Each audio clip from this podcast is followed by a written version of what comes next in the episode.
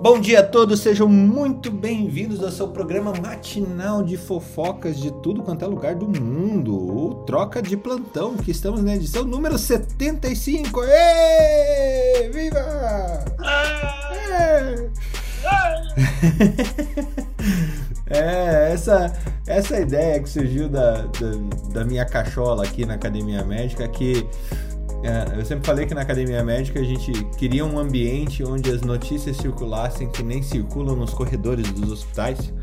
E eu acho que a gente está fazendo isso muito bem aqui, porque a rádio corredor do, do, hospital conta tudo, né? Conta tudo e tudo muito rápido. E hoje, com um assunto tirado agora da cartola, agora pela manhã, é, a gente vai falar também um pouquinho sobre, é, devido a, aos comentários da Marileia sobre a indústria de entretenimento, vamos aí na indústria de entretenimento médico, né? O que seriam os congressos, os tradicionais congressos médicos, e o que, que a gente pode trazer de valor da nossa experiência ou da experiência de você que está ouvindo a gente aqui e no, no Troca de Plantão e quer falar sobre as suas experiências também. Meu nome é Fernando Carbonieri, estou aqui com Carlos Bernini Capins, Mariléia Souza, Ana Panigassi, Thiago Rodrigo e Felipe Proasca, numa conexão internacional entre Curitiba, São Paulo, Salvador, Dublin, BH e a capital do mundo, Recife. Veja só. Carlos Bernini, temos fofocas ou antes de começar as fofocas, comece com um insight do melhor congresso que você já foi no mundo e por quê? O que, que te chamou a atenção assim daquele o melhor congresso? Por que, que o melhor congresso foi o melhor congresso? Bem-vindo, bom dia. Bem-vindo, obrigado. É, eu acho que o melhor congresso é aquele que você sai com com é, com um sentimento de preenchimento de que a sua intenção, né, e as suas é, vontades foram preenchidas e foram total, as suas expectativas foram cumpridas, né? Então acho que isso é muito individual, cara. Não, é, eu acho congressos sensacionais assim são, são esses que realmente você chega e fala assim, pô, aquele congresso é, sempre me preenche, né, nesse ponto de vista, né? Mas para você, o que, que é essa expectativa? Assim, expectativa superada? Qual que você tá indo para um congresso, assim, você preparou, guardou teu dinheiro do ano para ir para um congresso internacional da tua área e você chega lá, bum! Nossa, muito melhor do que eu esperava. Ah. E olha que eu esperava muito. Ah, assim, da minha área é o CSI, né, na, em Frankfurt, né? Que é o Congenital Structure é, é, é, innovation. Né? Então é um, é, um, é um congresso bem amplo, são três dias e meio de, de bastante imersão. E normalmente é bem surpreendente, porque você tem todo mundo do mundo conversando, tudo, e, e, e é um congresso um pouco mais ativo? Não é aquele congresso passivo. Então, acho que é, é o congresso da parte de estrutural cardíaco mais importante que a gente tem. Uh, fofoca é, é, é, o atendimento né, ao jogador Eriksen da Dinamarca, que teve um colapso no campo. Né? Hum? E felizmente os médicos é, que estavam presentes na partida da Eurocopa conseguiram reanimá-lo. Né? Foi, bem, foi bem legal, bem emocionante ver a torcida ver a comoção, foi realmente uma coisa arrepiante e muito feliz no final das contas, né? Porque conseguiram é, ressuscitar o, o, o jogador. É, é, engraçado, né? A gente viu todo quanto é tipo de, de manifestação nos grupos médicos a respeito desse, desse episódio. Teve um monte de gente falando, é, porque foi demorado e não sei o que lá e tal. Mas o negócio foi, foi assim, é difícil você falar impecável numa cena tão rara, né? Então, o negócio é raro mesmo acontecer isso num evento esportivo ao vivo ali em campo, principalmente com, com milhares de pessoas acompanhando. Mas se você observar todo o, o trâmite e depois eu, eu liguei o VAR aqui para ver é, a, o replay da, da, da situação. Três minutos e meio para desfibrilar o cara, tá, tá bem bonzão, hein? Do, do, do evento até o, ah, o choque, tá bem bonzão. Tudo, né, É. O povo reclama de tudo, né? Porque assim, no final das contas, o que importa é o resultado. Demorou, foi quando o Serginho caiu duro no chão, a ambulância demorou 15 minutos, ninguém reanimou ele e ele chegou morto no hospital. Isso aí não foi demorado, não. Isso aí foi encerrado, né? É. Ó, eu estava assistindo esse jogo com meu filho e no momento que aconteceu, e de fato, assim, era só uma percepção, porque tinha alguns comentários de que não tinha ambulância no, na beira do gramado para entrar, enfim. Felipe falou aí que no final deu tudo certo, mas eu acho que independente da gente concluir que no final deu tudo certo, eu acho que também é um momento para um olhar de que se tudo deu certo, mas se poderia ter algum ajuste a ser feito, repensar. Mas, assim, a gente na hora foi uma cena muito. Deixou a gente muito tenso, porque a gente não sabia o que, é que ia acontecer. E parece, eu não sei, Carlos, que hoje vai ter uma coletiva médica para detalhar, explicar o que é que de fato aconteceu com esse jogador. Inclusive, o que eu quis dizer, assim, é que muita gente tava criticando, ah, por que não bota aí na ambulância? Meu amigo, o atendimento tem que ser ali na hora. Tem que ser no local, tem que estabilizar ali no local e tem que retornar ali para poder é, ir para ambulância. E por isso que você tem o DEA, né, que é um desfibrilador automático externo, você anda com ele, passeia por ele para todo lugar. O que o, ontem, é, no sábado também, além desse jogador na Dinamarca, teve um jogador no Brasil que que teve uma crise convulsiva, né? No jogo do Bangu. Ah, eu vi também. Que aí trauma grande. com a camisa. É, aí você vê a diferença do trato, né? E no caso aí foi um trauma, né? Ele teve uma cabeçada durante a partida, voltou, de repente caiu convulsionando, né? Agora. Felipe, eu vou, eu boto um contraponto quando a gente compara desiguais estrutura de assistência à saúde para a população, educação financeira. Aí a gente começa a comparar. Tá vendo que no estádio ali teve um atendimento diferente? É lógico que tinha que ser igual para tudo, mas em todos os aspectos de saúde, não apenas para o atendimento claro. no campo. Então, às vezes, a gente faz um comparativo assim, e aí a gente é, é, é percebe quanta coisa a gente precisa evoluir na, na questão de assistência à saúde no país como um todo, né? É, mas e, eu... gente, eu queria falar mas um negócio disso, meu marido falou na, ontem que o Serginho tinha uma doença grave, que ele tinha uma cardiopatia hipertrófica, que era difícil mais para ele sair mesmo. E que ele não seguiu recomendações antes. Claro que tem todo esse problema aí do, é, da demora no atendimento, mas ele falou que o quadro dele era grave mesmo. É, e, em relação que a, não, em relação ao que a Marileia falou, que é importante a gente também destacar, é, é o conjunto da obra, né? É tudo, né? Então a gente vê a, o, como os jogadores se, se posicionam, é, o jogador rapidamente a chama, o jogador do outro time chama também, aí sai todo mundo correndo já com ideia, é, as pessoas se posicionam em volta dele, que aqui, por exemplo, aqui na Irlanda, quando acontece um acidente de carro, a primeira coisa que as pessoas fazem é ficar em volta para não deixar ninguém ver, para não atrapalhar, é, é, liberar tráfico, é, é, então, assim, a, a, é, o, como a Marileia falou, é o conjunto da obra, a educação do povo, é o, a preparação do estádio, é, entendeu? Então, eu acho que é, o que ela falou está certíssimo. A gente tem que olhar isso aí também. É, eu acho, acho interessante, assim, eu, uh, tecnicamente, qualquer grande evento, você tem uma ambulância. E dentro dessa ambulância, você tem que ter um profissional capacitado. Mas, assim, como pessoa que já foi contratada por essas empresas de ambulância para fazer eventos, é, não é exigido nada muito especial da pessoa que está lá, né?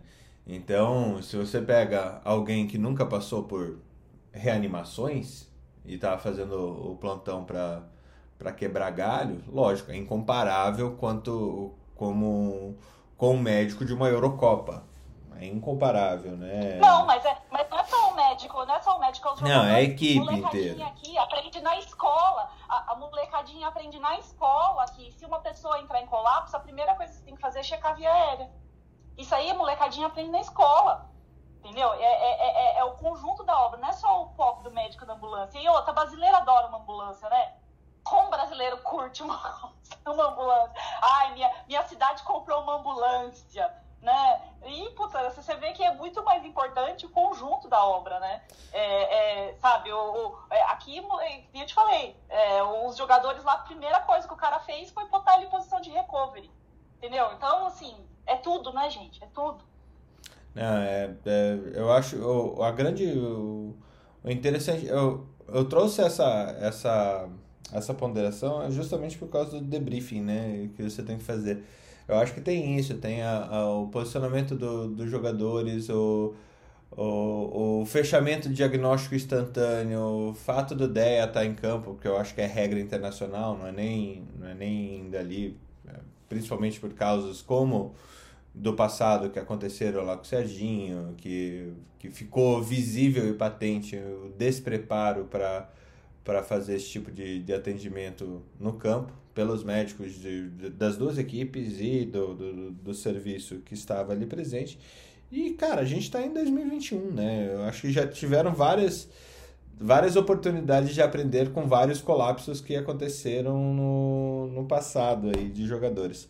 Carlos, como um cara de, de coração, é, Quais são as causas de um colapso desse de um atleta de alto desempenho?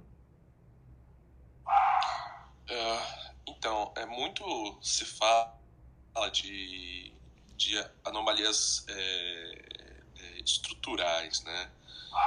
Cara, eu acho muito pouco provável, tá? É, anomalia estrutural, porque esse pessoal, depois do, do, dos dos acontecimentos e o valor agregado desses, eh, desses jogadores, eles passam por exames periódicos bem frequentes, né? Então, acho pouco provável você deixar escapar alguma coisa dessa, né? Então, é, o trajeto anômalo da coronária, que é um, um, uma coisa que fica um pouco escondida, que não é, não é sempre possível avaliar através dos métodos convencionais, é uma coisa que hoje em dia facilmente você faz com uma tomo, você já consegue avaliar e né? Então, uh, a parte de que matou o Serginho, que é a, a, a, cardiopatia hipertrófica, você também consegue ver bem no eco. E o eco hoje em dia é um exame muito acessível, né? Não é, um, não é mais um exame que você não encontra tão fácil, né? Muito pelo contrário, é capaz de dar até pro próprio médico do clube saber fazer, né? Não é mais um grande mistério, né? E assim por diante. Né? Você tem, é, você tem ecocardiógrafos portáteis hoje em dia, né? Que cabem na palma da mão. Né? Então não é, não é tão difícil fazer o acompanhamento desses, desse pessoal do ponto de vista estrutural. Agora é sempre muito raro é, condições cardiopatas, é, condições mais é, pontuais de erros genéticos, principalmente no, no, nos canais de, é, de troca de íons, né? Então, síndrome de Brugada, síndrome de QT longo e etc é, esses às vezes realmente passa desapercebido por muito tempo, porque às vezes depende de algum desbalanço né, hidrelétrico e etc. Então, não é sempre que é, é que é fácil conseguir achar esses, é, esses é, essa parte elétrica. Né? E nesse momento que a gente está vivendo, a gente também não pode destacar também a miocardite por Covid, né? E, e aí tem fofocas de que parece que ele não tomou vacina e não sei o que, não sei o que lá. Aí vai só os exames eh, secundários podem dizer pra gente, mas realmente uma cardiopatia que. É, ou, ou, ou, até mesmo um, um, um, um entupimento, um, um infarto por, por Covid, né? Só que o infarto por Covid não teria recuperado do jeito que recuperou. Né? Não, e outra, ele, ele assim. não, estaria em campo, ele não teria capacidade respiratória. Ele não teria capacidade respiratória para estar tá jogando, né? Não, é, então, a gente está pegando casos só de infarto tardio, tá? Depois, às vezes, de um mês tudo, por formação de coágulo em desidratação. Então, tem um, um quê ali de, de possibilidade. O grande ponto é que para fazer aquele colapso e voltar uh, um, uma pessoa jovem é mais, é mais difícil, né? A gente pode falar assim. Não é que seja impossível, mas é um pouco mais difícil. Então, realmente, a gente tem que esperar aí a, a, a comitiva para dizer o que, que foi a causa, né? Se realmente foi detectada também. Porque pode ter sido um, um, uma coisa maluca lá que aconteceu e graças a Deus deu tudo certo de voltar. Bom, Alguma é, coisa então... no sistema de condução que depois não apareça depois. Isso. Exatamente, provavelmente. E assim, se estão demorando muito para dizer, talvez tenha sido uma coisa completamente bizarra. Talvez teve que fazer estudo eletrofisiológico.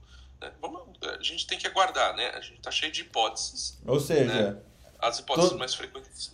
Todo esse negócio ainda Oi. pode sair sem diagnóstico. Tipo, a gente não sabe por que ele caiu.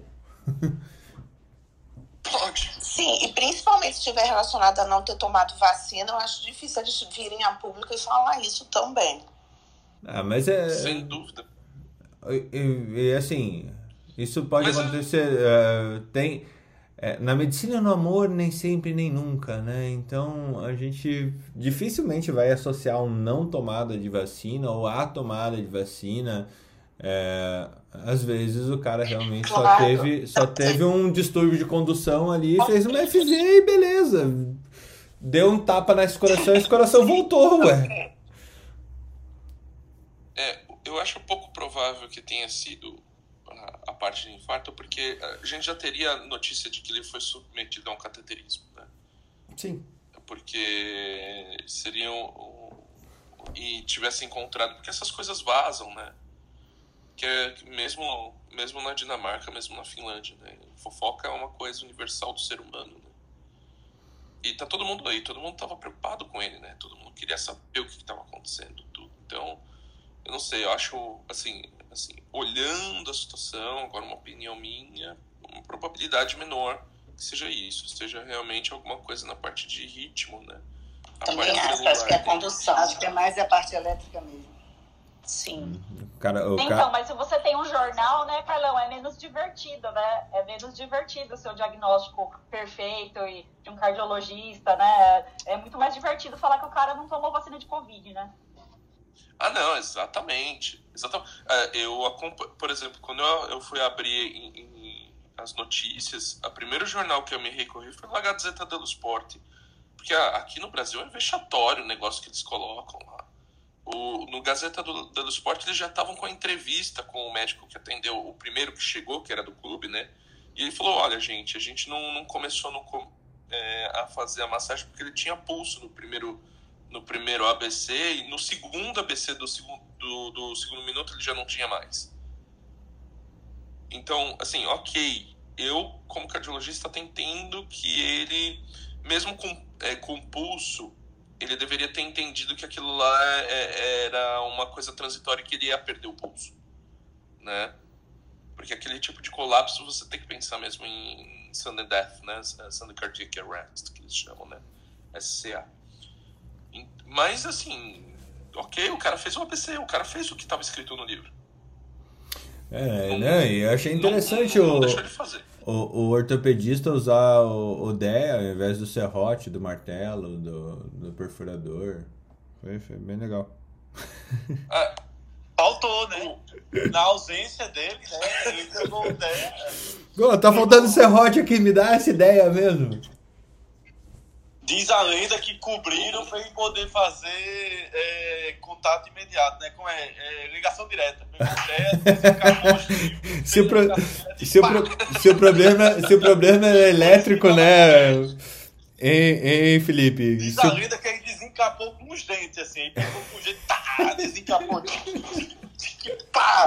E a turma tava lá friccionando para gerar energia elétrica estática. Se o problema é elétrico, a ele fez disso é... uma chupeta ali, ó.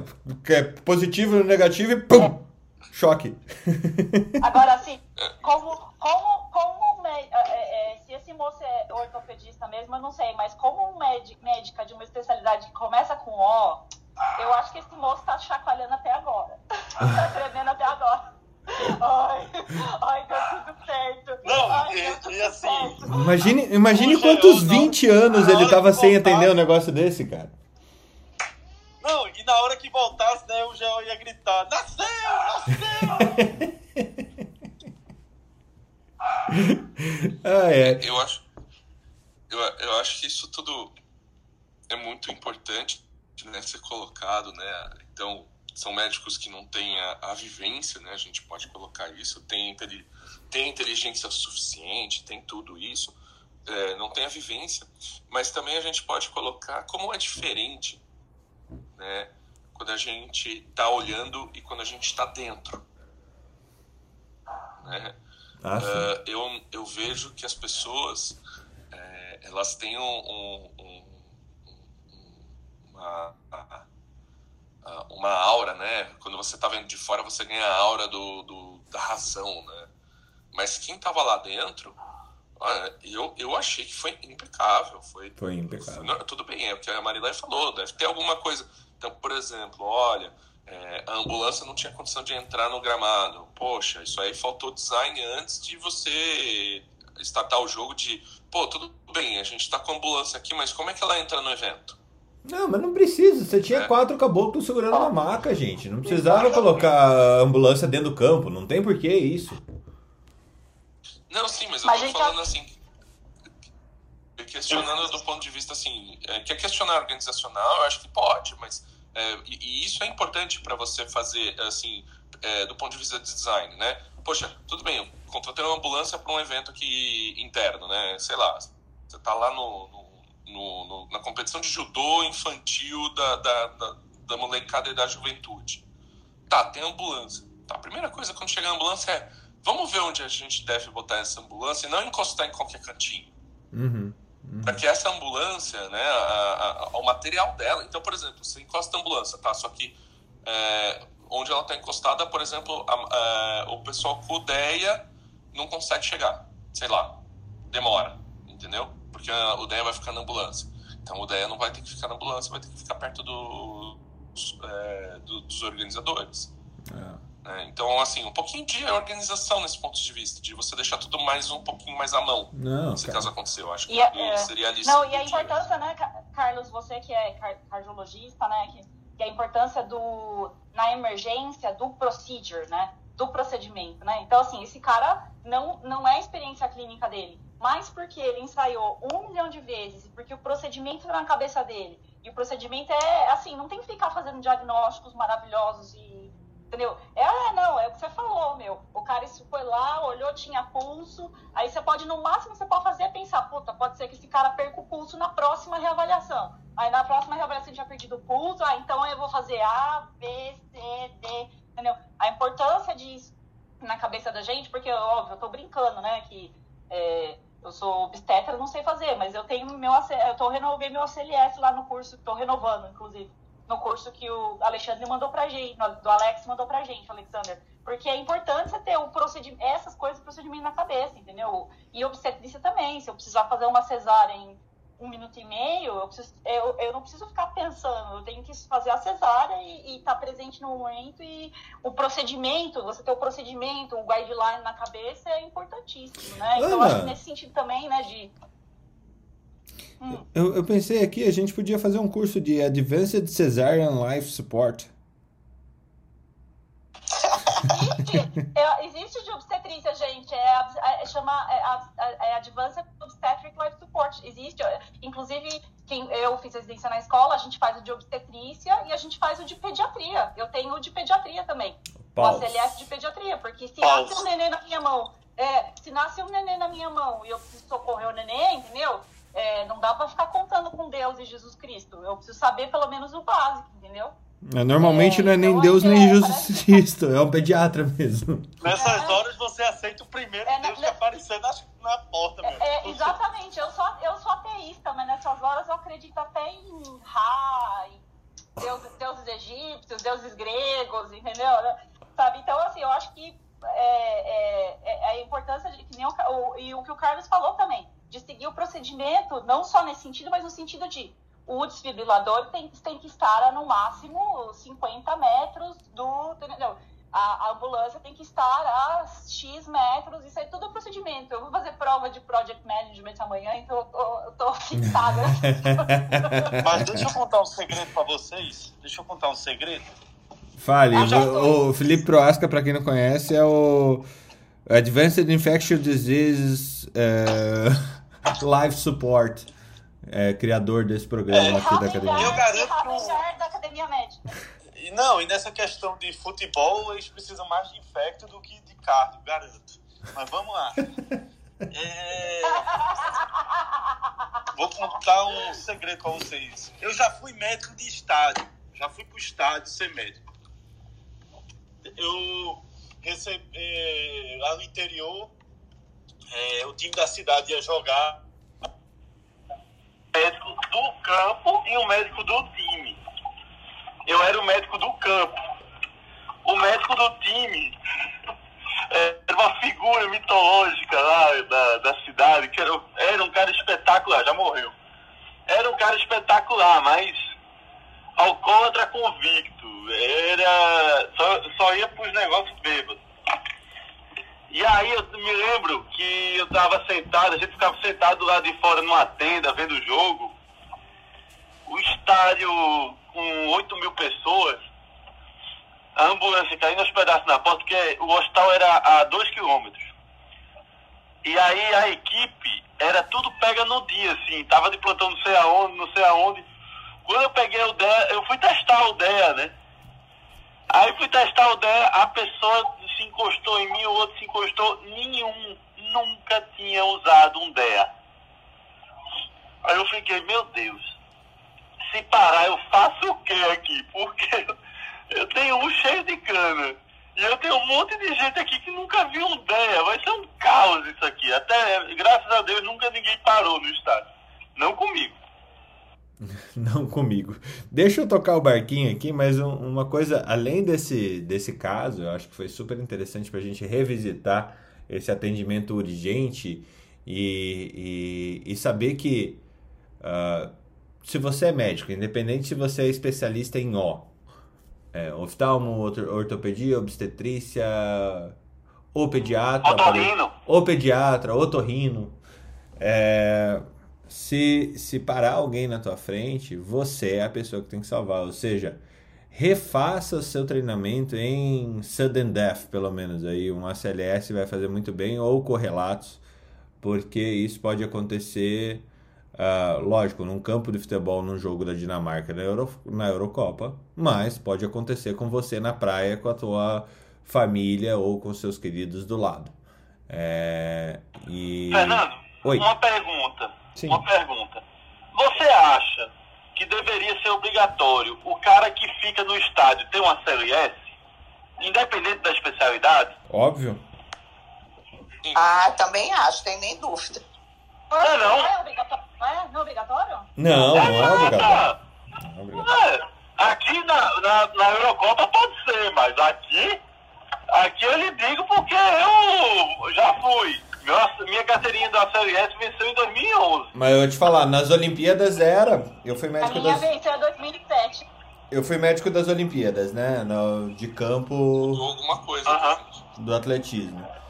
E no treinamento das Olimpíadas, teoricamente, você tinha é, o ACLS. Mas era um ACLS tão xixelento, tão xixelento, de verdade. Assim, não, não vou falar o nome da empresa mas o contrato foi um contrato brasileiro, assim, cara, vamos fingir que a gente treinou todo mundo, que eles fingem que eles sabem. Então foi, foi assim, pelo menos a, a parte que me.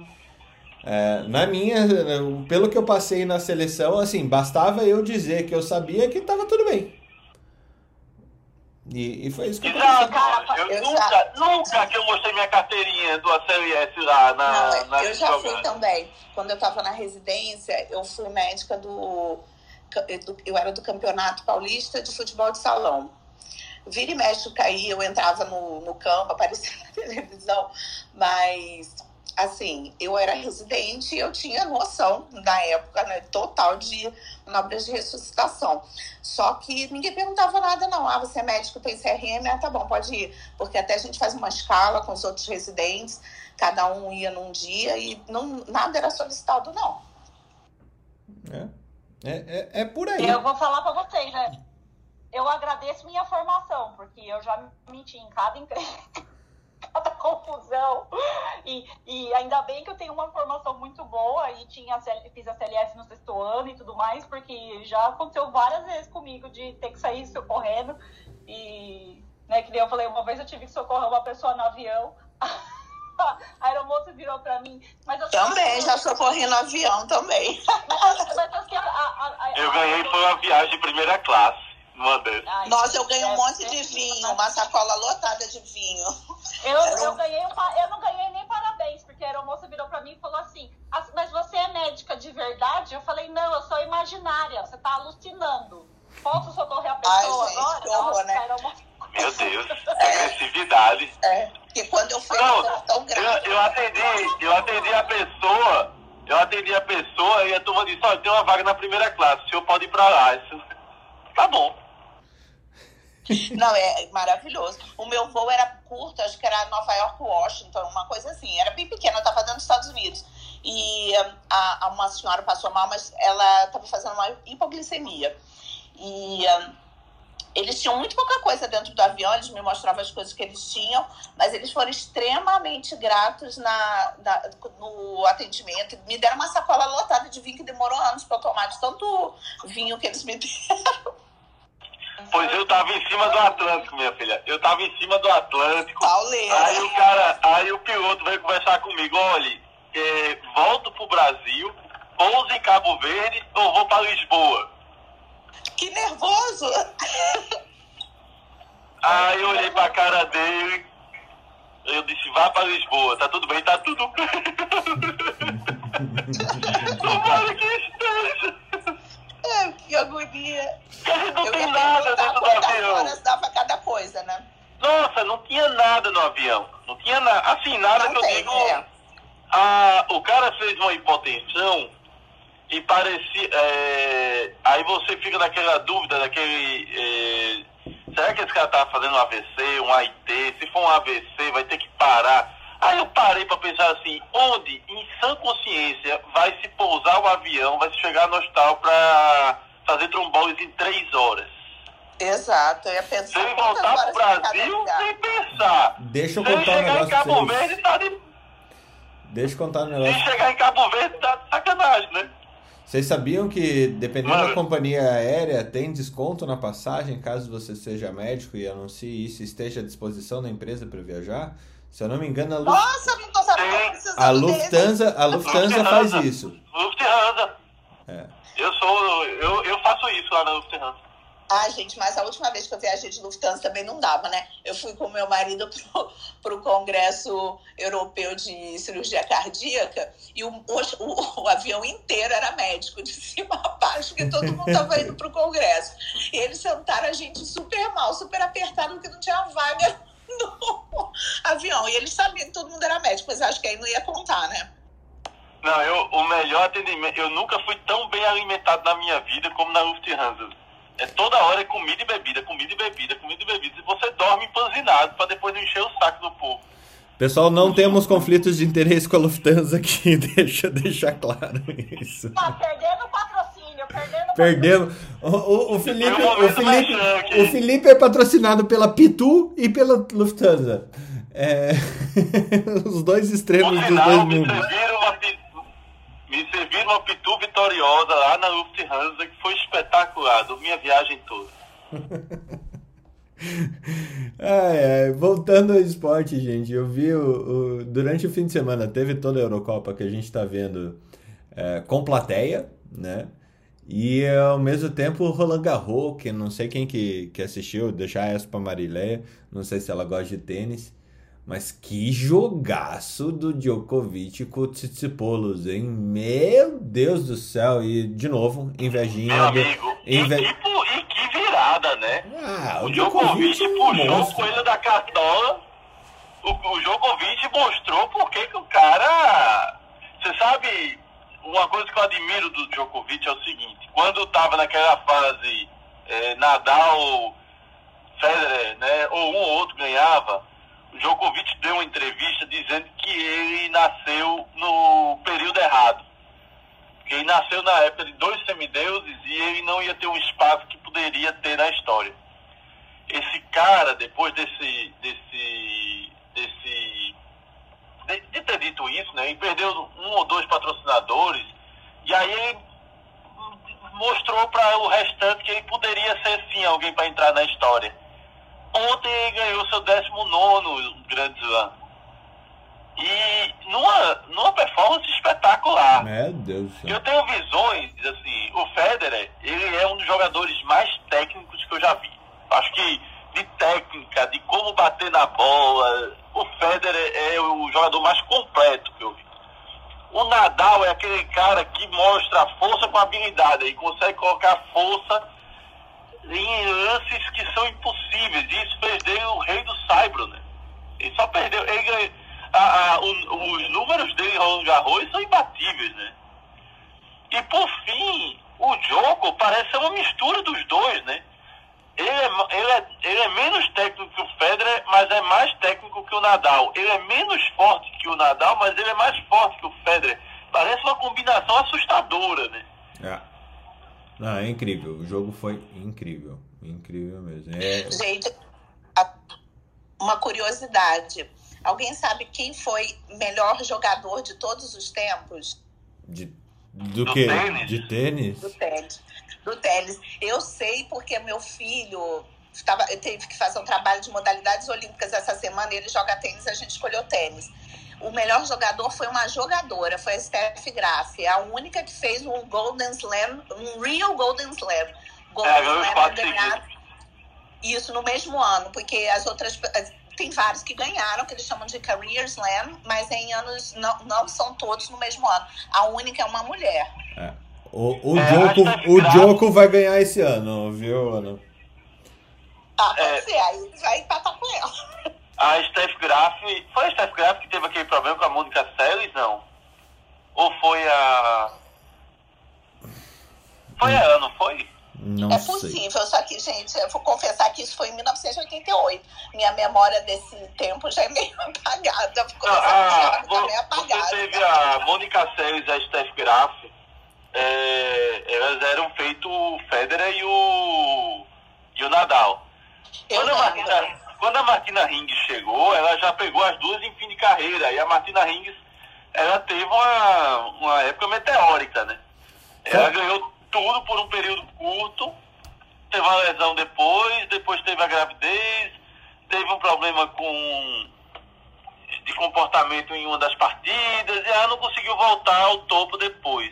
Mas se eu não me engano, eu não me lembro se foi a Steph Graf que estava com a Mônica Seles competindo um contra a outra, elas eram uma competição tão acirrada que um maluco uma vez invadiu a quadra de tênis e esfaqueou a Mônica Seles, né? um torcedor da Steph Graf. Eu lembro, isso eu lembrei. Agora você falando, eu lembrei. Eu Cara, lembrei. sabe o que, que eu fico mais impressionado? É que eu acho que o, o Felipe não é infectologista, não. Ele, cara, você seria um excelente. É historiador. Não, ele seria um excelente anestesiologista. Ele sabe tudo sobre tudo. Quantas não, histórias. Não, ficar falando coisa e corrigindo cirurgião, né? não, mas é. A... O papel do anestesista é contar esse tipo história enquanto você tá operando, pra te distrair. Você não sabe disso? O papel você sabe que. Você contando piada e esse tipo de história. Porque o pior é que a Steph Graf foi acusada de participar disso, né? De tamanha era a luta entre elas e ela, elas não se falavam, mas ela foi no hospital visitar a Mônica Seles.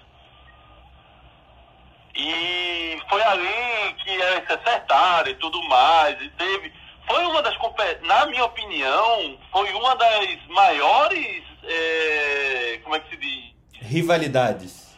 Uma das rivalidades, porque teve a, a do Iceborg lá, do, do Ian Borg com o McRow, mas.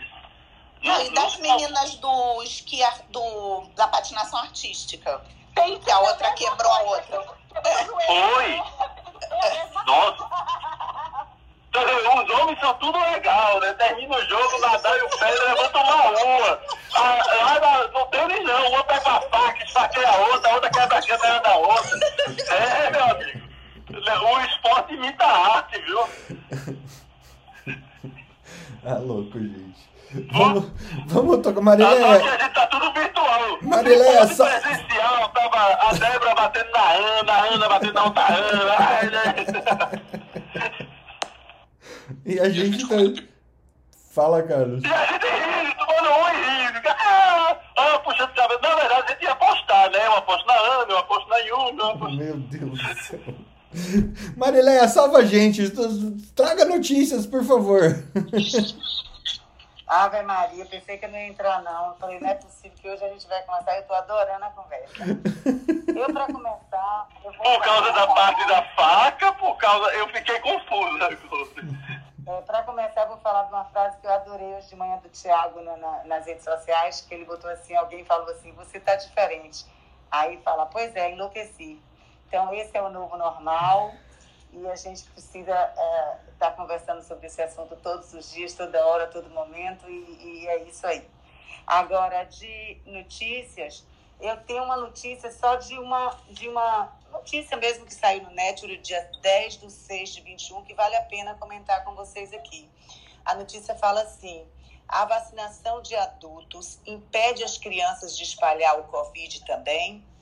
Então, é, é, uma, é uma, uma matéria bem é, é, com muitas referências, bem interessante. O que é que eles colocam?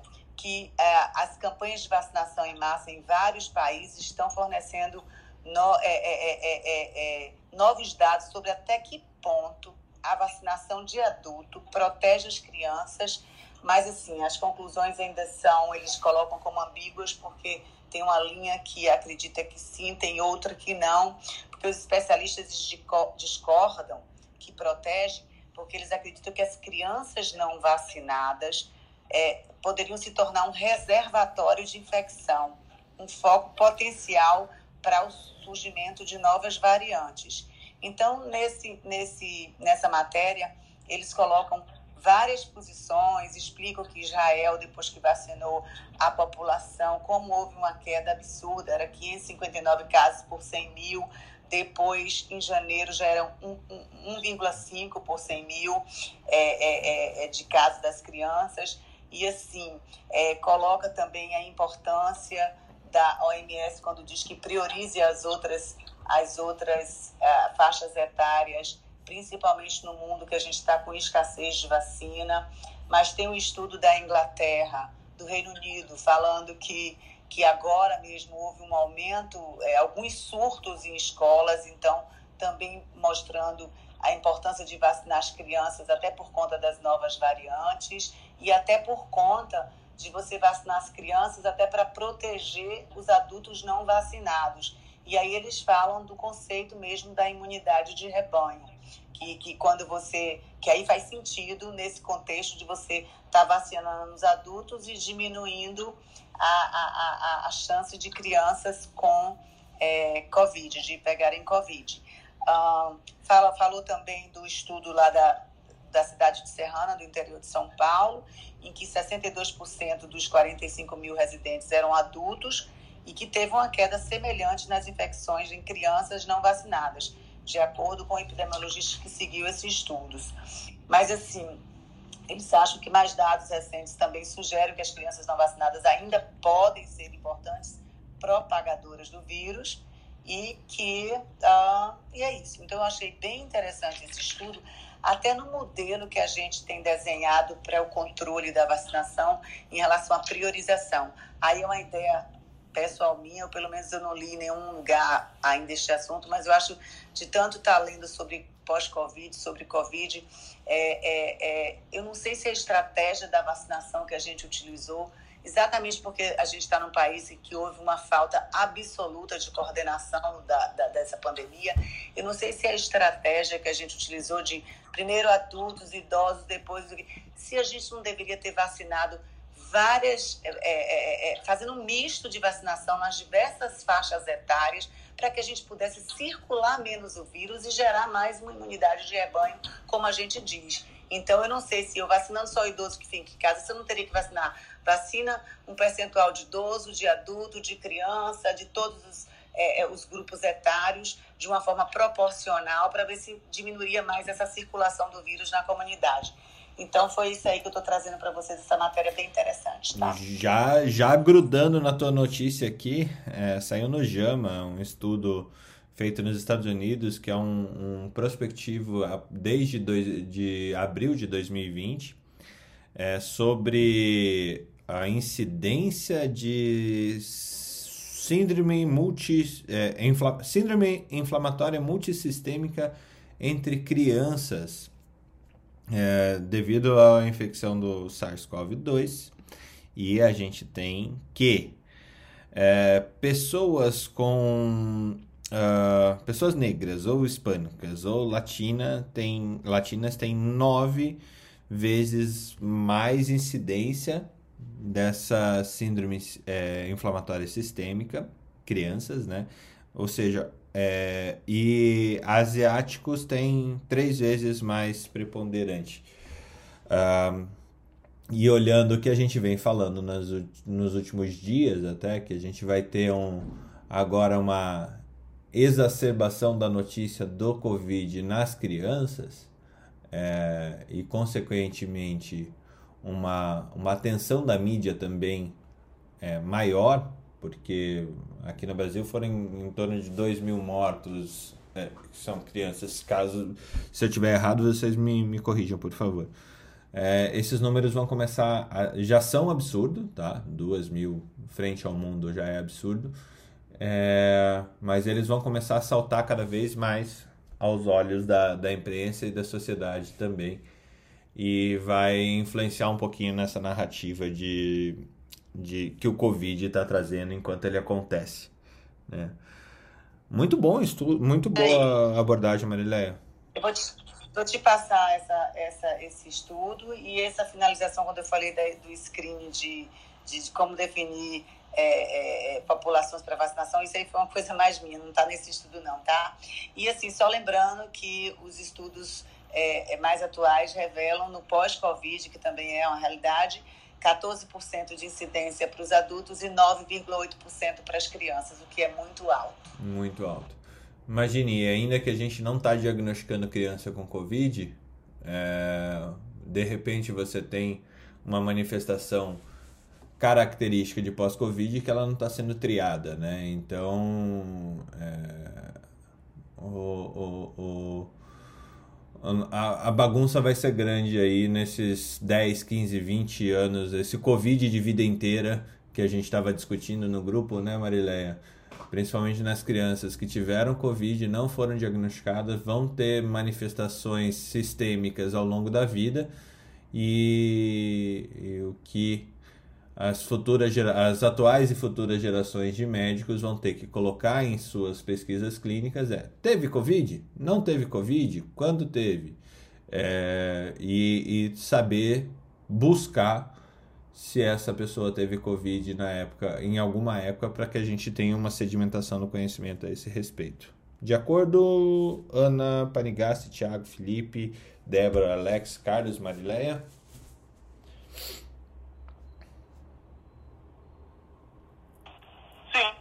Ok. Sempre, sempre. Sempre, sempre. É, é. Ana. Okay. O que, como complementar, né? Não, tá, tá incrível. Ana Panigassi, notícias. Espetacular, obrigado. o meu negócio é só juntar tudo, cara. Vocês perceberam que a gente tem uma, uma junta médica de, de fofocas diárias, né? Você tem, Junta tudo e joga fora. Junta tudo e joga fora. Exatamente. E, e, essa, essa semana, é, Fernando, a, como é que. Você, volta, você falou aí, a gente está voltando com uma média móvel de 2 mil em pleno final de semana, né? E a gente fica num termômetro muito sagaz, porque o que, é que acontece aqui no Brasil? A gente não teve política de lockdown. O que é que a gente tem política? Vamos ver até onde o sistema aguenta. Porque o que importa, na verdade, é o sistema aguentar. Se o sistema aguentar e o povo estiver no hospital entubado, está tudo certo. O problema é somente se o sistema não aguentar e gerar fila. Mas o limite, o céu é o limite. Ah, não está aguentando. Abre leito. Abre leito. Ah, não está aguentando. Abre mais leito. E vai até o limite do sistema. Cara, sabe que eu pensei muito nisso esse final de semana sobre é, até uh, por causa desse negócio que aconteceu com o cara lá na Eurocopa e uh, assim como são as atitudes sociais em relação a, a, não só a pandemia, mas a tudo, né? E é, é, é fica até difícil para explicar certas coisas, assim, para mim que estou morando na Europa e eu, eu acompanho graças a vocês que são ótimos narradores, acompanho bem de perto o que está acontecendo no Brasil, né?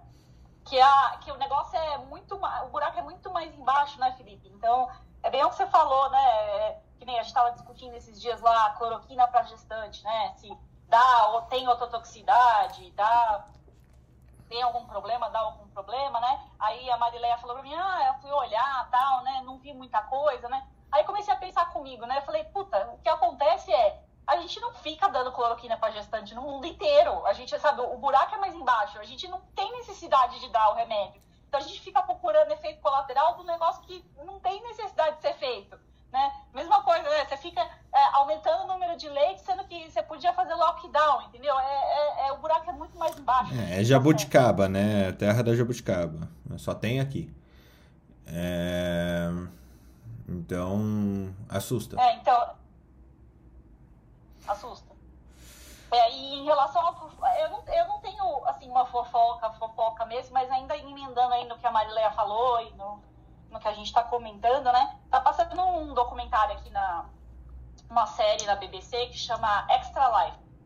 E a, a, eles, eles consideram que a notícia do século XX é, é a, a, maior notícia do século XX é que a expectativa de vida aumentou de 32 para 68 anos, né? Uhum. É, então eles, tem, eles fizeram essa série aí para tentar documentar como é, o que aconteceu no, durante o século XIX e XX que a gente conseguiu mudar a nossa expectativa de vida, né? Vacina. E, vacina, antibiótico. e, e, não, e eles, é muito legal que eles trazem é, para. Então, assim, teve um episódio sobre vacinas, então eles falaram sobre a, sobre a história das vacinas e depois trouxeram para a pandemia. Eles falaram sobre o antibiótico. O antibiótico foi muito legal, porque ele, o que eles falaram foi sobre assim, ah, a gente acha que a penicilina é um milagre, né? Um dia lá a, a placa de PET do fulano mofou, no dia seguinte a gente tinha a penicilina, penicilina disponível. E na verdade não é. A, a penicilina é uma história de, uh, de vários grupos que se uniram, porque demorou para a penicilina, do dia que o mofou a placa do cara até a penicilina chegar no mercado, demorou 18 anos. É, e, teve, e precisou de uma guerra, né? Precisou de uma guerra para você ter industrialização. Exatamente. Então, mas, é, mas, mas, mas o mais engraçado foi assim que eles começaram a desenvolver a penicilina, aí não conseguiam, é, não conseguiam é, fazer o scale da, da, da, produção, escalar a produção. E aí, o que aconteceu? Quando começou a guerra, é, os, esses caras estavam em Oxford, e aí a Inglaterra estava ameaçando de ser invadida e tudo mais, né? Aí esses caras falaram assim, meu, vamos fazer o seguinte, vamos pegar, montar no avião vamos para os Estados Unidos. Esses caras pegaram as plaquinhas de Petri deles, o que eles tinham de penicilina, que era... É, eles tinham algumas gramas, que eles, porque assim, os caras, assim, depois de cinco anos, eles tinham feito algumas gramas de penicilina, né? Pegaram, botaram tudo na mala, juro por Deus, foram, foram com, o cara foi na bagagem de mão, com a penicilina na bagagem de mão, rezando para ninguém parar ele no, no, no, no, na alfândega. Ele chegou na alfândega, o cara falou, mas o que, que é isso? Isso aqui não pode trazer para cá, não. Ele falou, não, eu, ele, chegou na alfândega e falou, não, eu sou do. Eu sou o correspondente é, espião da, do, do, do MI6 e eu tô trazendo esse projeto aqui pro FBI e tal. Mentiu pro cara, convenceu o cara a entrar no país e aí bateram na porta da Pfizer. E foi a Pfizer que que conseguiu fazer o scale-up da produção, né? E, então, assim, foi uma foi colaboração de diversos grupos, né? E, a, e aí eles trazem de volta para a vacina. Como que a gente conseguiu fazer a vacina tão rápida? Porque um monte de gente se uniu, né? Então eles tentaram fazer esse paralelo em relação aos antibióticos. E aí o último episódio que eu, que eu assisti foi sobre foi sobre uh, melhorias sociais, né? Então, eles falaram sobre a curva de FAR, que é essa curva de, que, que, que é, reflete como se, faz, se dá uma epidemia, né? Que parece uma curva normal, mas não é, né? Faz um pico e aí abaixa, né? E em relação à, epidemia de cólera em Londres tal, né? Então, os caras contaram essa história e depois eles trazem pra, aqui para a pandemia, né? Muito interessante, essa médica, ela tá na, no hospital de St. Bart's, em Londres. Bart's é, no, é do lado leste de Londres, no East Side. E o East Side é, é, é, muito misturado, né? Então você tem gente muito rica, gente muito pobre, você tem comunidades que vêm de outros países, paquistaneses, né? É, é indianos, uh, outros países tipo uh, que elas são muito pobres mesmo, né? E o que ela está fazendo, ela fez uma coorte de pessoas uh, que tiveram Covid e que não tiveram Covid, e ela está seguindo essas pessoas uh, em termos sociais também, sabe? Então, não só a parte de saúde, mas a parte social para tentar traçar um paralelo. Muito interessante o estudo dela. É um Framingham, é um Framingham inglês, isso? É um Framingham de Covid inglês. Isso, mas é, então, mas o, interess... é, o interessante é que pegou. É, é, porque assim, esse hospital é nesse lugar, então ela tem facilidade, os caras não faltam na consulta. Né? Então ela estava explicando, né? Como, como é aqui, o pessoal não falta na consulta, eu tenho muita facilidade de trazer todo mundo e é muito diverso. Porque esse que é o grande problema, né? A gente, o quanto é genético e o quanto é social, né? Uhum. E aí ela estava mostrando mais uma vez que é absolutamente social, né? Então o cara que pega Covid e faz Covid longo, o cara que pega Covid morre, o cara que pega Covid fica mais grave, é, está diretamente relacionado com a condição social da pessoa. Então ela mostra né, que são pessoas que trabalham mais na linha de frente, que são pessoas que moram mais amontoadas, porque moram várias gerações na mesma casa, então facilita a transmissão. E isso já se sabe desde o século XIX. Então, mais uma vez, o Covid vindo e, e, e ela não publicou ainda, porque ela ainda está seguindo a essa coorte, né? São 4.500 pessoas, se não me engano. Que legal. E, puta, muito interessante. É muito legal. legal. então, assim, para mostrar mais uma vez, ela falou: não é porque a gente mora em Londres, né? Porque a gente mora num país de primeiro mundo, que não tem gente que está abaixo da linha da pobreza, vivendo em condições que não são adequadas. E a gente tem isso desde o século XIX, tá mostrando. Você tem que passar. Quando for pro YouTube, eu mando para vocês. Chama Extra Life, muito interessante, muito legal, assim, assim. E os, o mais legal é que, assim, os caras que estão fazendo o seriado não são médicos. Então, eles, eles são... Um é escritor e o... É, são escritores científicos, né, os dois. E aí eles forçam as pessoas a, a traduzir isso para um jeito mais, é, mais interessante para o público leigo, né? Então, putz, eu, eu, quando, quando sair aí eu mando para vocês, porque é muito legal. Show de bola. Tiago, é... Você que é o cara que vê as extra lives das pessoas, pelo menos imaginada de vez em quando, é, temos notícias no fim de semana? Bom dia, bom dia. Temos, temos sim.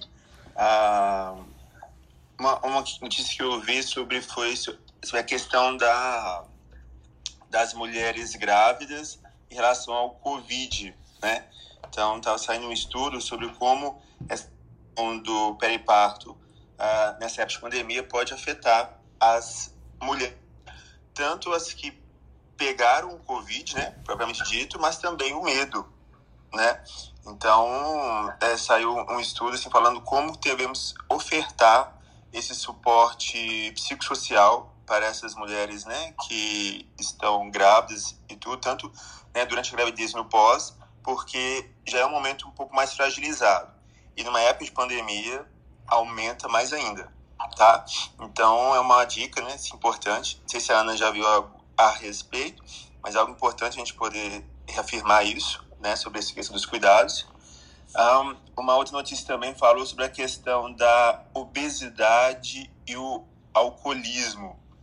Há um aumento muito grande de. É, é como se a obesidade é, ampliasse os danos causados uh, pelo álcool no fígado, tá? Então, a gente já sabe que é do, dos perigos, né, com relação ao álcool e sabemos também uh, os perigos que são da obesidade. Então, um outro relaciona, né, os dois interligados, eles pioram ainda mais essa questão dos danos, né, hepáticos. Sim, sim, porque a obesidade leva a esteatose hepática em associação com álcool, piora tudo. Sim, e é, o que a gente estava discutindo é porque geralmente algumas pessoas, quando vão discutir sobre álcool, né? É engraçado que até em algumas literaturas fala assim, álcool e drogas, né? Mas o correto é falar assim, álcool e outras drogas, né? Porque acaba que o álcool é uma droga, sim, também. É a droga lícita mais consumida no mundo, hum, mas é importante a gente é, relatar sobre essa questão de uh, desse efeito dele, é, não somente puro, mas também com outras morbidades, né? E para encerrar, pelo menos com algo mais bonito, é, teve o dia dos namorados, né? No dia 12, e estava fazendo uma revisão sobre essa questão do amor, e o amor não é somente a questão da do que você apenas sente por querer sentir, mas puxa na sardinha neuroendócrino, né? Isso envolve questões também cerebrais, né? Uhum. Então a gente vê a questão do da dopamina, né? Que a gente já fala então quando a gente encontra o ser amado, então começa a questão da dopamina, né? Quando a gente né, vê o ser amado, então o que que acontece com a gente? a gente tem aquela euforia, aquele empenho, aquela motivação, aquela vontade, né, de estar assim com o outro. E temos os hormônios acessórios que aumentam, que é a ocitocina e a vasopressina, que é a questão do apego, daquela quase obsessão pela pessoa amada. E já sabemos que nem só de dopamina vive uma paixão. Há uma queda da serotonina porque a serotonina poderia aumentar um pouquinho a questão da ansiedade, né, da insegurança, do estresse, mas aumenta, né, os hormônios estressantes que eleva o cortisol, a adrenalina, onde faz o coração disparar, onde faz a fome desaparecer e faz a insônia aparecer, envolvendo o nosso córtex pré-frontal, onde deixa a gente bobo de paixão. Enfim, o amor neuropsiquiátrico.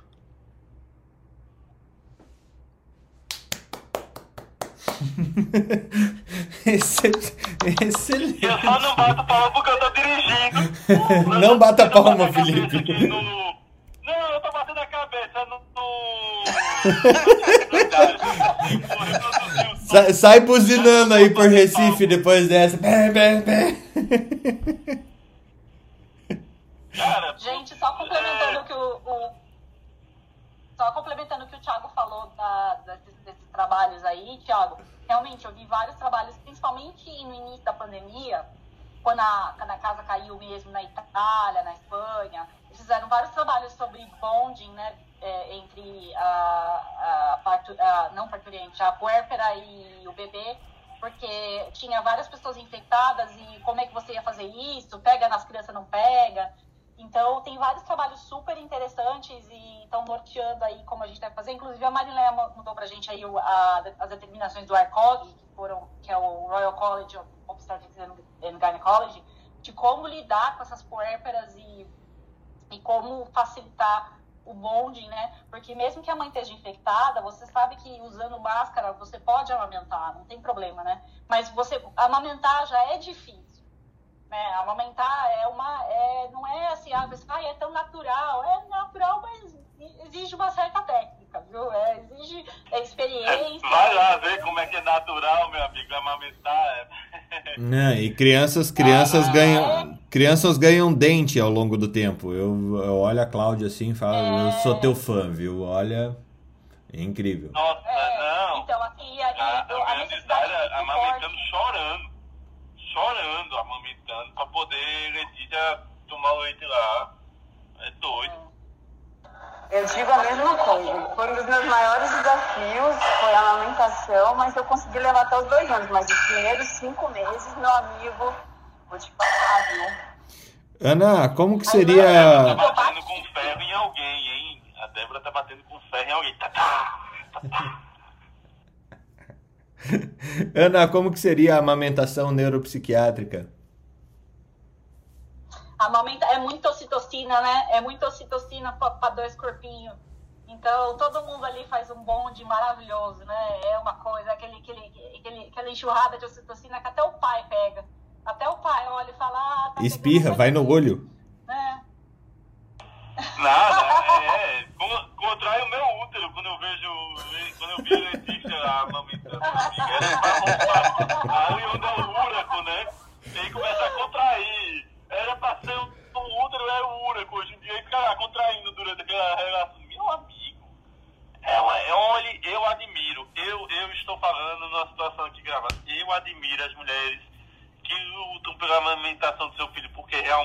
Tem para umas é natural, para outras é, é, naturalmente uma porrada.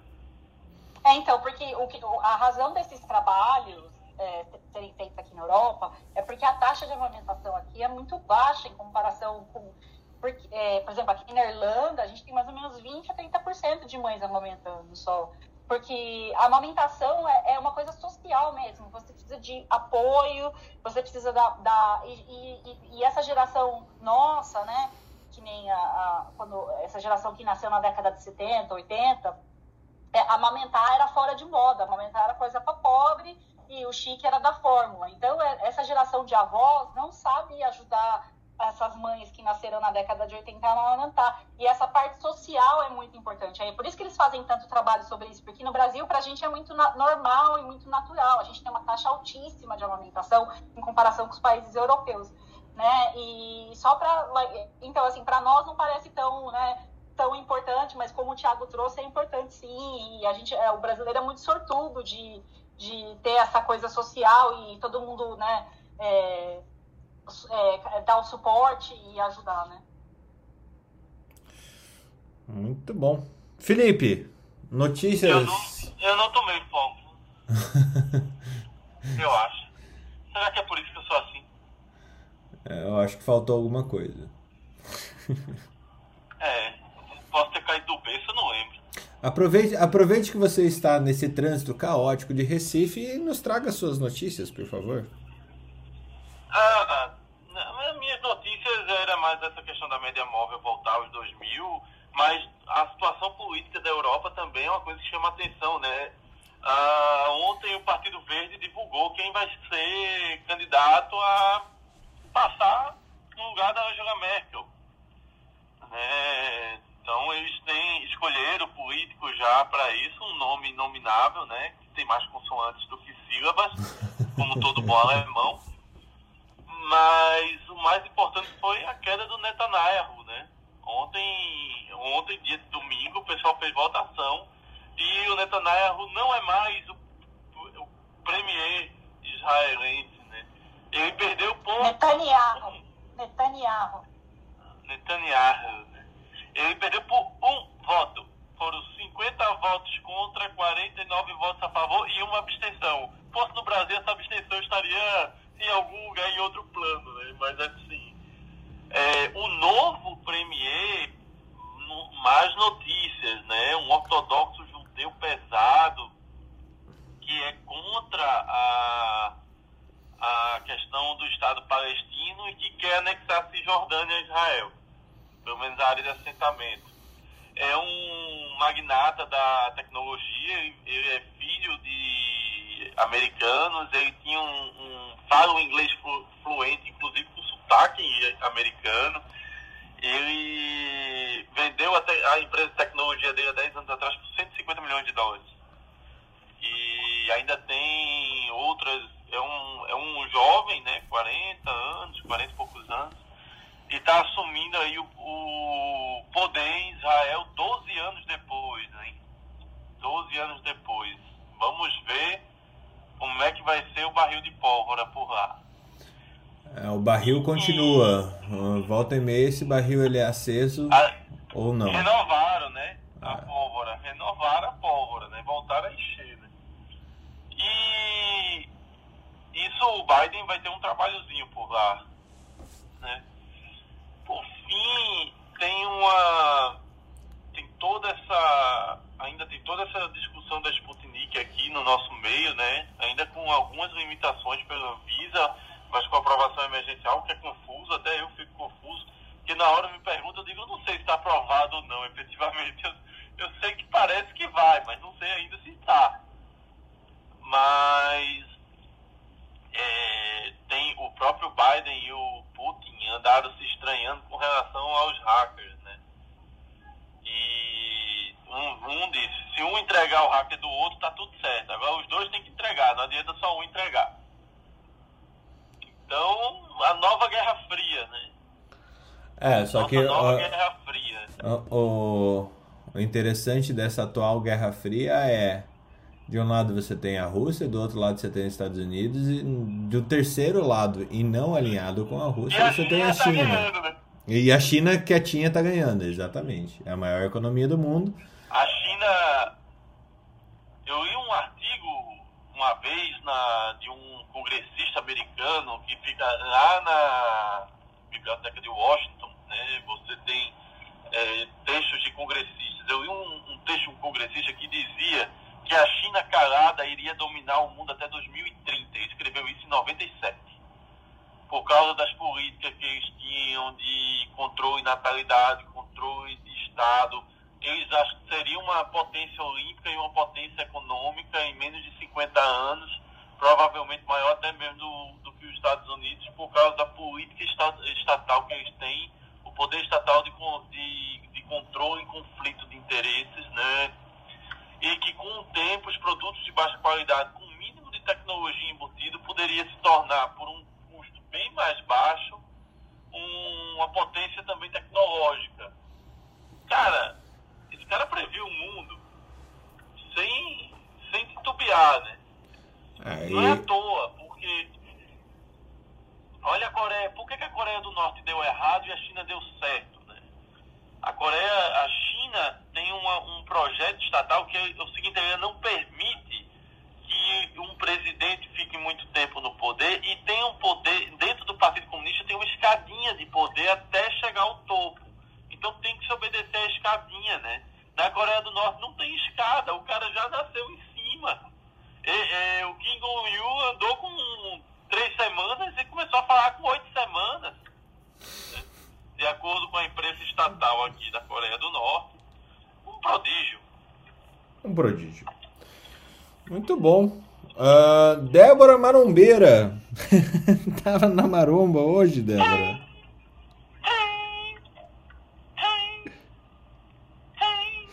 Ué, cadê? Ela não. Ela tá, tá correndo. Eu tô na academia, galera. Por isso que eu tô com, com os tambores pulsando.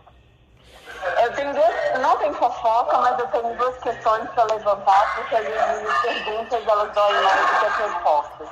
É, quando a gente fala de futebol, parada cardíaca, a gente está pensando já na elite da, dos esportistas, né? Mas eu tenho um professor, guardem esse nome que eu adoro, que é meu mestre, o doutor Marcelo Pustiglione, da Secretaria de Saúde de São Paulo, que ele fala, você sabe como é a, a medicina do trabalho dentro dos esportes? São pessoas que são altamente exigidas, possuem múltiplas lesões, saúde mental em frangalhos, e ninguém nunca se atentou para isso, só quando vem as Olimpíadas. E 90% não são remunerados ou minimamente remunerados. Minimamente, diga-se, alimentação e moradia. Quanto ao que o Felipe falou do, do congressista americano, eu vou falar as palavras do meu marido ele disse a mesma coisa do que o comunista disse sobre a China, só que ele falou sobre o PT. O PT está caladinho. Você não vê nenhum rebuliço do PT nos últimos seis anos, quatro anos. E eles vão dominar o Brasil. Então, estamos perdidos. É. Bom. Eu acho que até é melhor olhar para a China. Estamos perdidos. acho que é, é melhor olhar para a China. É, eu acho que eu tinha a Ana Carolina Carvalho antes que entrou antes, só que ela entrou, saiu, entrou, saiu, daí ela ficou lá pro para trás. Ana, despeje o seu fichário das coisas que a gente ainda não comentou hoje. Tá bom. Essa é uma tarefa difícil. Se tranca no banheiro, se tranca no banheiro, pega o fichário do bem, pega o fichário do mal, né, amarra as crianças Não, porque aqui já tava. Ainda bem que foi agora, porque que tava tenso para arrumar criança que tá cansada do final de semana e não quer levantar. Eu fico imaginando as crianças acorrentadas com a comida na frente enquanto elas falam. Tá todo mundo bem aqui. A gente teve um final de semana maravilhoso. Aproveitamos, fomos para Gonçalves. Ô, oh, delícia. Recomendo a todos. Agradeço a Lu por isso, hein, Lu? Beijo para você. Luciana, contadora que, que, que, que, belíssimas fotos, viu, Ana? É, Luciana, parabéns pela chácara lá. Eu quero, podemos fazer um encontro de troca de plantão lá, viu? Também acho, super aprovo. Ó. Já vou marcar na agenda aqui. Põe aí, vem todo mundo pra cá. Gente, deixa eu contar as notícias. Então, já por causa disso, né? Eu fiquei um pouquinho off do online, mas tem algumas notícias sim. Mas relacionadas à vacinação, né? Então vamos começar. Olha isso, gente. A África do Sul vai descartar 2 milhões de vacinas da Janssen. Olha que ó.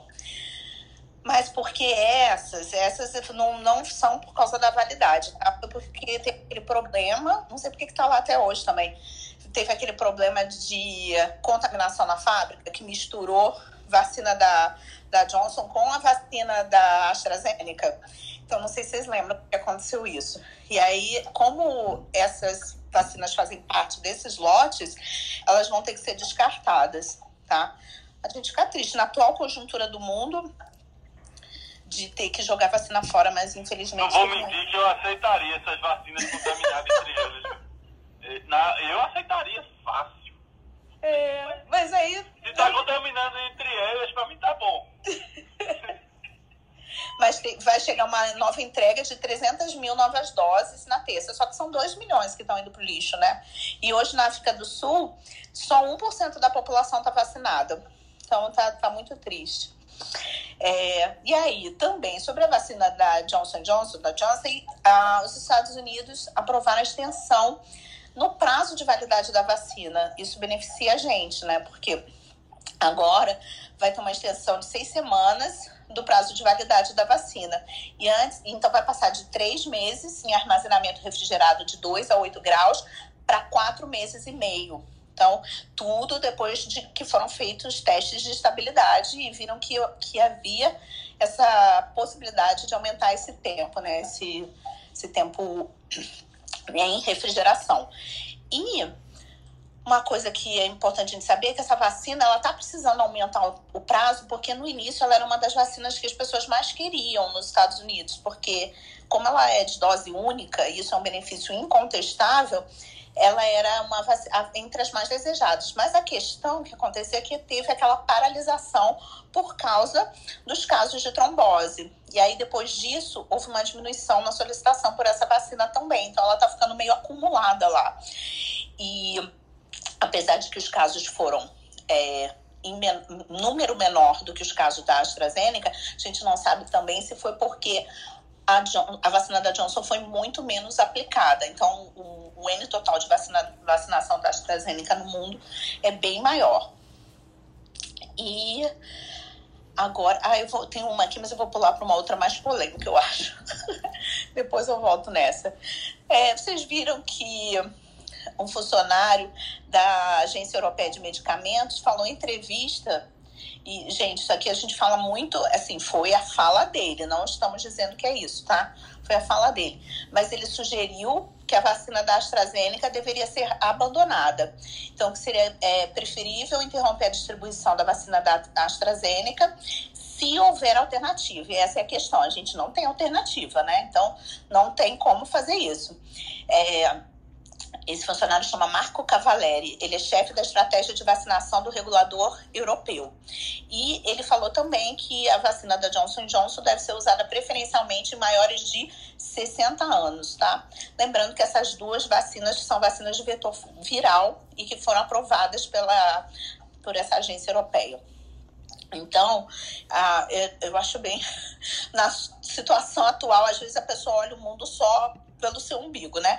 Mas na situação atual do mundo, não sei se essa deveria ser a, a colocação que deveria ser feita, porque não tem a vacina, né? Se tivesse para todo mundo vacina para escolher, era uma coisa, tá? E essa eu achei bem polêmica. Ele veio Gente, eu tô, eu tô até agora esperando, vocês acreditam? Eu me cadastrei sábado passado, geralmente demora quatro dias para chamar. Tô até hoje esperando vacina. E eu moro, eu sou fina, moro na Europa. Tô esperando vacina também. Sabe? É o que você falou, Ana. Não dá pra ficar escolhendo, não. Não, é verdade. Não é? Sommelier de vacina? Sommelier, né? Não dá pra ficar é. escolhendo, não eu acho que também, eu acho que a gente ainda não chegou nesse momento da humanidade para a gente fazer esse tipo de colocação, porque não tem como se tivesse para todo mundo, né? Mas cada um olha para o seu próprio umbigo, país, sua situação. Então, assim, não concordo também. Tô com você, Ana. E é, após quase um mês, finalmente, o Butantan entregou mais 800 mil doses da Coronavac, porque ele teve um, um, o Instituto teve um problema né, com o IFA, que não chegava. Então, a última entrega tinha sido no dia 14 de maio, e com essa entrega agora, vai chegar um total de 48 milhões de doses entregues no Brasil. E o que aconteceu é que eles ficaram com a produção parada de 14 a 27 de maio. Então, todo o IFA que chegou no último dia 25 está sendo usado, um lote de 3 mil litros de IFA, e o Butantan estima que consiga fazer 5 milhões de doses com esse IFA que chegou. Agora é rezar para a gente conseguir ter uma autonomia na produção de IFA, né? A, no, a, no Butantan, na Fiocruz e ter também uma Butanvac que funciona. Então é, a gente tem que rezar para ficar autossuficiente em vacina. Essas eram as minhas notícias de hoje. Muito bom, muito bom. Alex Buarque, como temos o, a notícia corporativa do, do, do, fim de semana? Oi, Fernando, tudo bem? Olha, eu acho que eu acho que não tenho muita notícia hoje não. O que eu ah, poderia de agregar, eu estava apenas li um artigo bastante interessante que só corrobora foi da parte de uma, uma avaliação ocupacional sobre o uso das máscaras dos trabalhadores de saúde, né, mostrando a eficácia, a vantagem de realmente utilizar. E o mais interessante desse estudo é que ele é um da, da, da, da revista da, da, Associação Americana de Saúde Ocupacional, tá? E ela mostra um, aquilo que a gente já tinha visto anteriormente também, a, a, sendo a parte de, de enfermagem e o time de facilities, né, de, desculpa, de limpeza, manutenção das instituições como os mais ah, impactados com a contaminação da Covid. O interessante é que ele traz também nessa, nesse time, quando se fala de hospitais, instituições de saúde, o time de médicos do, do time ocupacional também como bastante impactado uh, na na Covid, tá? Então, ou seja, isso para mim foi uma a única, o único item de novidade. Eu acho que ele segregou nesse estudo, diferente de outros, e colocaram eles com uma categoria e que demonstrou que é importante.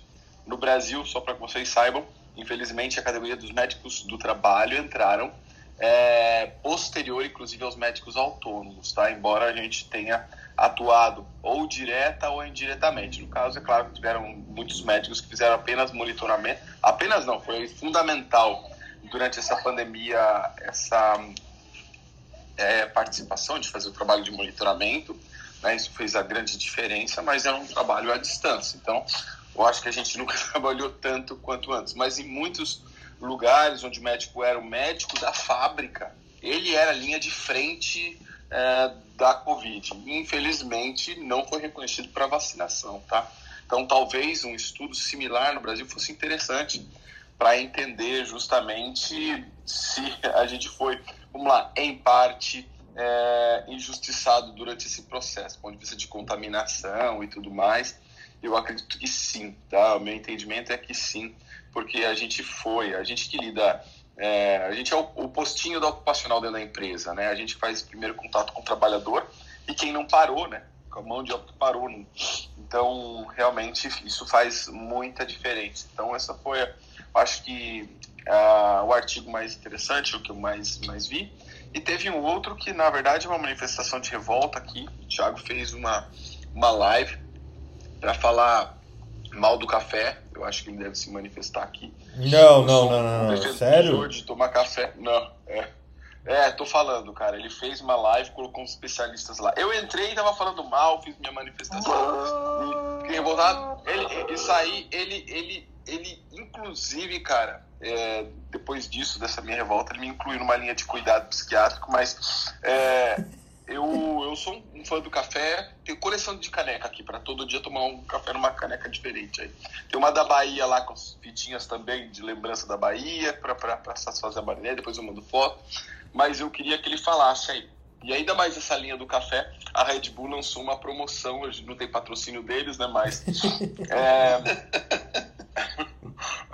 eles lançaram para você montar uma frase e tal, é, uma, numa campanha lá de, do meio. É, eles chamam, acho que dia do meio período, né? Pra você, eu acho que trabalhar meio período e tal. E eles colocaram lá que eles vão mandar o Red Bull na casa das pessoas. Ou é, a melhor frase que, que você dê, é, eles vão mandar a Red Bull para a empresa inteira, né? Eu fico imaginando se ganha alguém aí do, do, do, Arcos Dourados, McDonald's, etc. Aí, porque vai ter que mandar 80 mil Red Bulls para o Brasil inteiro. Mas é isso aí, Fernando. É, acho que... é só ir não votar nesse, né? É só ir não escolher essa frase. Olha, aqui na Academia Médica somos nove pessoas. Eu fiz uma frase bem legal e só precisa dar para esses nove. Menos pro Thiago, é. que não gosta de café. É. O Thiago vai ter que se explicar disso aí, viu? Cara, Na verdade, eu tô, eu tô brincando. Café. Eu, não, eu, eu assisti a parte. Assassinos em série não gostam de café. É tipo, quem não gosta de samba, não, não sei, bom é, sujeito é, não, não é. Ele, eu não sei se ele não gosta, mas eu acho que ele vai ter que se manifestar aqui. Não, mas eu quero contar, eu, eu vou defender o Tiago. A gente tem uma amiga que ela trabalha, é professora de neurofarmacologia, ela foi fazer pós-doc no NIH. Quando ela chegou lá, ela falou: gente, vocês não sabem que é proibido café, porque é considerado é, estimulante, é como uma droga que dentro do laboratório eles são contra, não tem café, não pode ter café aqui nem máquina de café. Ela, ela faz neurofarmacologia. Tiago. Exatamente. Eu te respeitava não, mais. É dependência viu, química. Entendeu? O nosso café cada dia. É, é, é considerado. Né, mas, mas eu não, eu não sou dependente. Eu não sou dependente. Eu só a tomo. de alguns medicamentos ela prejudica o sono. Então, tem muitos pacientes que têm uma queixa, uma alteração no sono, uma perturbação. Quando você vai ver, a pessoa tem uma ingesta muito grande de café ao longo do dia demora cerca de 7 a 10 horas da sua meia-vida. Então, já tá no já tem é, já tá no DSM, tá tudo já esclarecido, bem documentado, assim, o Alexandre. Depois vai ajustar seu medicamento, viu? Já é álcool, já é café, né? Mas, pode, mas não demonizando. Você pode tomar seu cafezinho, viu? Mas já teve paciente, Fernando, que chegou, tipo assim, tava usando café, café mesmo, com pré-treino, que eu disse assim, quanto? Ele, um litro e meio. Ué, mas assim, tem, tem problema, então, tem problema de tomar um litro e meio de café por dia? Tomar um litro e meio de café por dia? Qual problema de tomar um litro e meio de café por dia? É, assim, é, eu tomo, eu, te, eu, eu tomo uma garrafa de um litro pela manhã, é, pelo menos é... Eu, eu, eu tomo muito café, meu avô. Meu avô viveu 94 anos. Meu avô tomou café e tomava uma garrafa e meia de café por dia e tomava uma lapada de cana toda manhã. Fumou Gente. 50 anos. É, eu me lembro que eu, eu, eu, nunca tomei café, só pra Cara, deixar claro. Eu sempre tomei, meu pai sempre colocou leite com Nescau. Olha, tá explicado, tá explicado. traumatizada, olha. Não, vamos lá. O, o cara tomou, o cara tomou açúcar. Cara, você é uma criança traumatizada, veja. O problema não é do café, o problema está em você. Não é sua culpa. Fizeram maldade com você na infância, né? Trouxeram coisas, calma, outras drogas, calma, como açúcar. Calma, açúcar é droga, né? Fazendo você sofrer. Aí misturou com Nescau, que tem mais açúcar ainda. Meu Deus do céu, já, já adoçaram, por isso que você Nossa. é assim, veja. Você precisa ser mais amargo, você precisa contrabalancear essa sua personalidade. Eu vou lhe dar um pouco de café. Vou voltar pra minha terapia. É, não, olha, olha eu, pra mim que a gente tomo... terapia mais tarde eu aprendi a tomar café amargo. Eu acho que mudou bastante. É, é muito bom isso. Mas eu me lembro de um. Quando eu fiz o, o, meu curso de ergonomia, tinha um professor lá na Universidade de Harvard que, que ele comentava: o café, então estou usando a esse como referencial, tá? O café deixa um resíduo de 26 horas no corpo, né? É, de ação. É claro que é uma curva é, que ela cai após seis horas né, do, do defeito do café.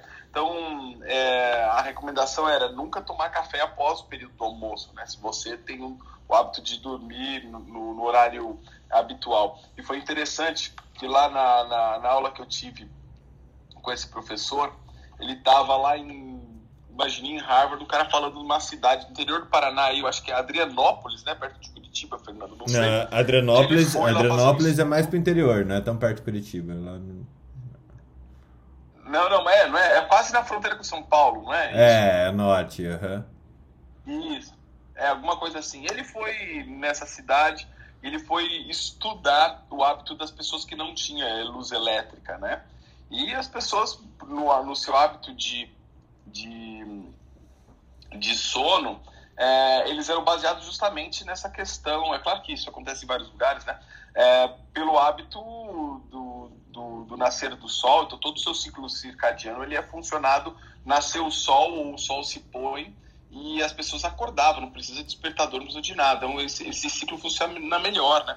Já a gente tem um hábito, e por isso que a gente acaba utilizando essas substâncias aí, Estou é, falando um conteúdo que eu não, não deve ter tido lá na live. Mas é, a gente acaba tendo que se adaptar, a gente fica à noite acordado e é, é dia, a gente põe é, características de fechar cortina, blackout, etc., para acabar se estendendo ao longo do dia. A gente faz uma, uma adaptação para o nosso ciclo de vida completamente, absolutamente diferente, né? Então, é, a gente, as pessoas, a população já era estimulada, né? Quando quando o sol se punha, a, a que essa, essa, melatonina subisse no nosso organismo e esse ciclo é, fosse muito mais biológico, muito mais adaptado ao nosso corpo. Né? E a gente fez todas essas, essas mudanças aí é, comportamentais é, justamente por conta da nossa, nossa vida louca que nós temos aí, né? Mas muito interessante. Não sei se o Thiago tem mais alguma coisa de lá, não, porque eu achei. Que o tema é, o tema é polêmico, é. Mas não, assim, não, não coloque ele como vilão, por favor. Se meu café fosse Starbucks, eu ia odiar café mesmo e ia ser contra, né? Porque não é café, é chafé, né?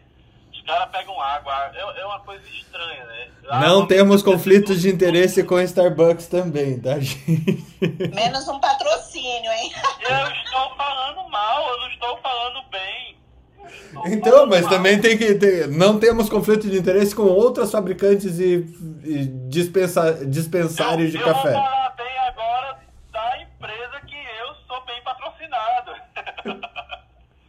não, mas assim, eu, eu tenho assim uma, uma, uma questão com.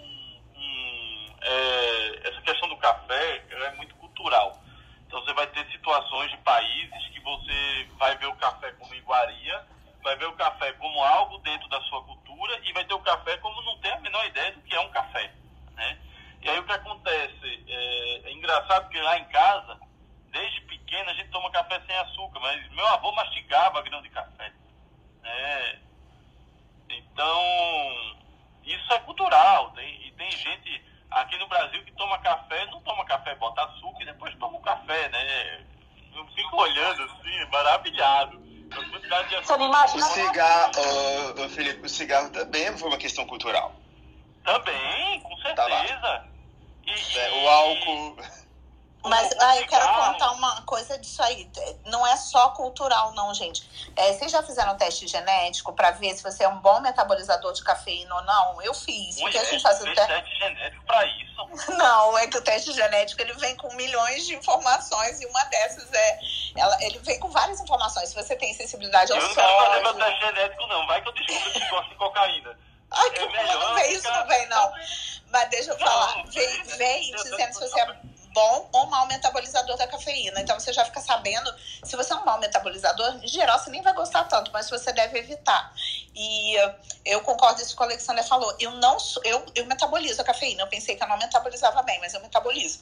Mas eu só posso tomar café de manhã. Se eu tomo depois do almoço, assim, depois do almoço, ok. Assim, depois das três da tarde afeta meu sono e eu não durmo a noite inteira. Eu fico com o olho aberto. Então eu sou super sensível. Fica lá, meu olho aberto a noite toda. Então eu tomo de manhã cedo, uma uma vez, depois não tomo mais. Antigamente eu nem tomava, eu passei muitos anos sem tomar. Hoje eu já viciei, né, em tomar uma de manhã. Mas... Nossa, eu durmo a noite toda. Eu não. Mas isso tem a ver com a metabolização. Não é só cultural, tem a ver com a metabolização. E teve uma época que eu estava trabalhando muito, comecei a tomar muito café, gente. Vocês nem vão acreditar. Eu fiz uma arritmia cardíaca. E aí eu fui, tive que ir no, na, na cardio, ela falou: ah, como, como é que tá a sua vida? Eu contei e tal. E aí eu, eu fiquei, claro, tomando antiarrítmico com o tempo. E eu não foi nada grave não, tá? Só que era assim, eu, eu ficava alterado, porque eu tinha 3 mil extracístoles Vocês não usaram ideia em você no hospital não, né? Não, não, não. não então eu, eu ficava tendo sensação de que eu ia desmaiar no meio do, do trabalho o tempo inteiro, mas é, eu tinha 3 mil extracístoles por dia por causa do café. E aí eu parei de tomar o café só um pouquinho e eu normalizei. Então a gente tem que saber que, dependendo da pessoa, ela pode ter sensibilidade. Não, não, não foi. Não, não tomar café. Não foi nada grave, ela só precisou parar de tomar café. Isso é grave pra caramba, pô. Isso é muito grave. Você vai ter que parar de tomar café ou ir pra academia. Tá bom. Qual é a academia? Quantas horas? Me diga. Vá, vá, vá, vá. Vá, vá, vá, vá. Mas assim, gente, café, é, eu, eu sou muito aficionado. Meu, meu café, assim, de manhã é eu moo, eu sempre tenho café em grão em casa, moo ele, daí eu faço ele é, coado, né? Recém-moído e coado, ou na bialete. Hoje foi na bialete porque acabou o coador de pano. Mas de verdade, eu tomo quase o, quase um litro de manhã. PFF2. PFF2 para fazer café. Oh, é uma boa, viu? É, serve. Eu lembrei agora que na época. Café da PFF2? Na época da faculdade a gente fazia usando touca. Ah, gente, é, touca às vezes sem problema. Eu fazia isso também. Mas em PFF2 ninguém nunca fez? Não. Ele deve sair bem límpido, não, né, não. Felipe? Deve sair um Medicina café bem. das ruas, gente. Ruas. Propé deve ser bom também. Vocês estão precisando ir pra medicina das ruas. Gente, pra. Depois eu conto uma história. Depois eu conto a história pra vocês da medicina das ruas, como é que é. medicina das ruas. É o tema de amanhã, Felipe. Medicina das ruas. É, deixa eu só fechar o é, programa de hoje. MacGyver, né?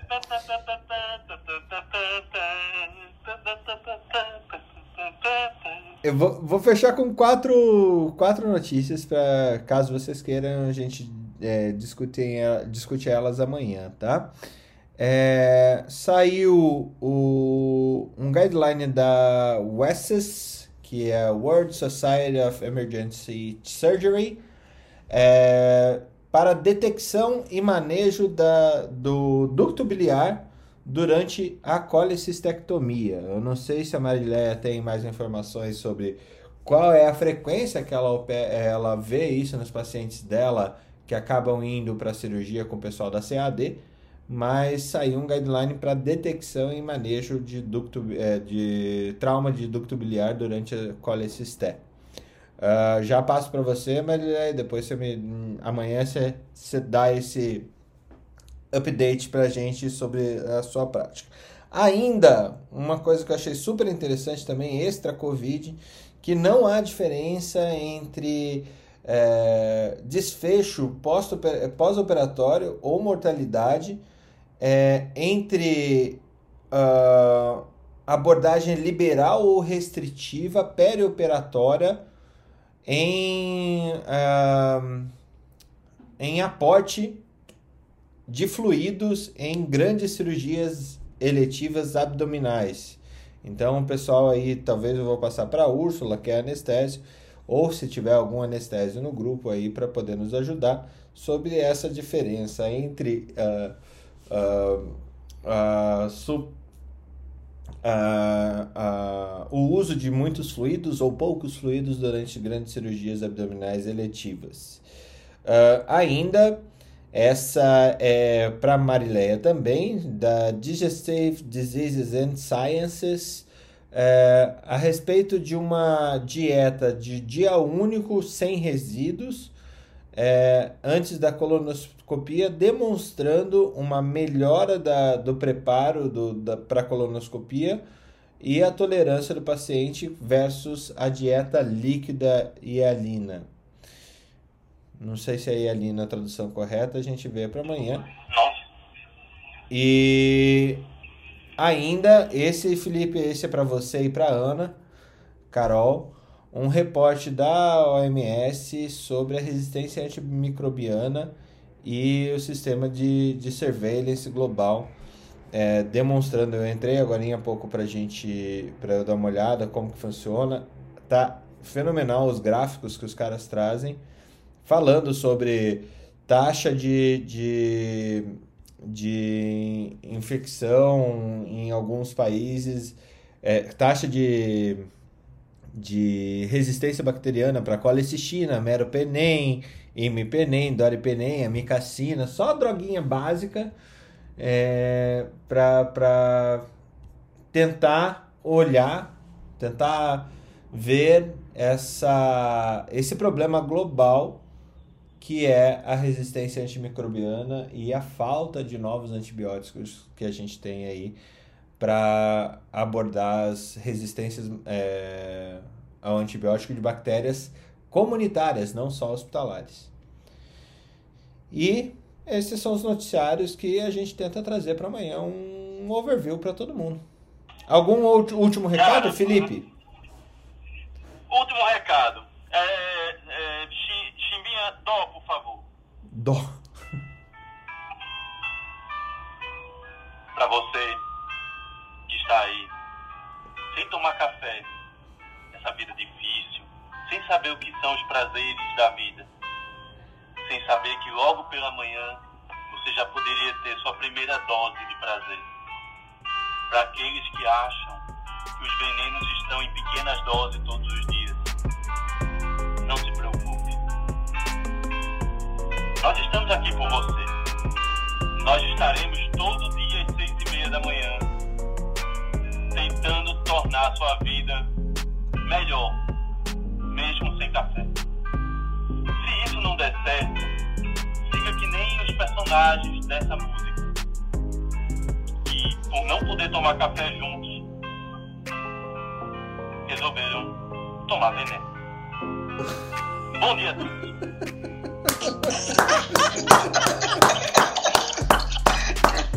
Puta que pariu!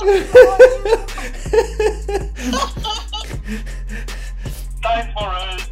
Te amo, Felipe, mesmo que seu esposo me odeie.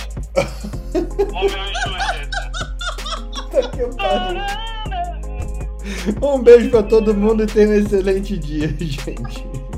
Bom dia.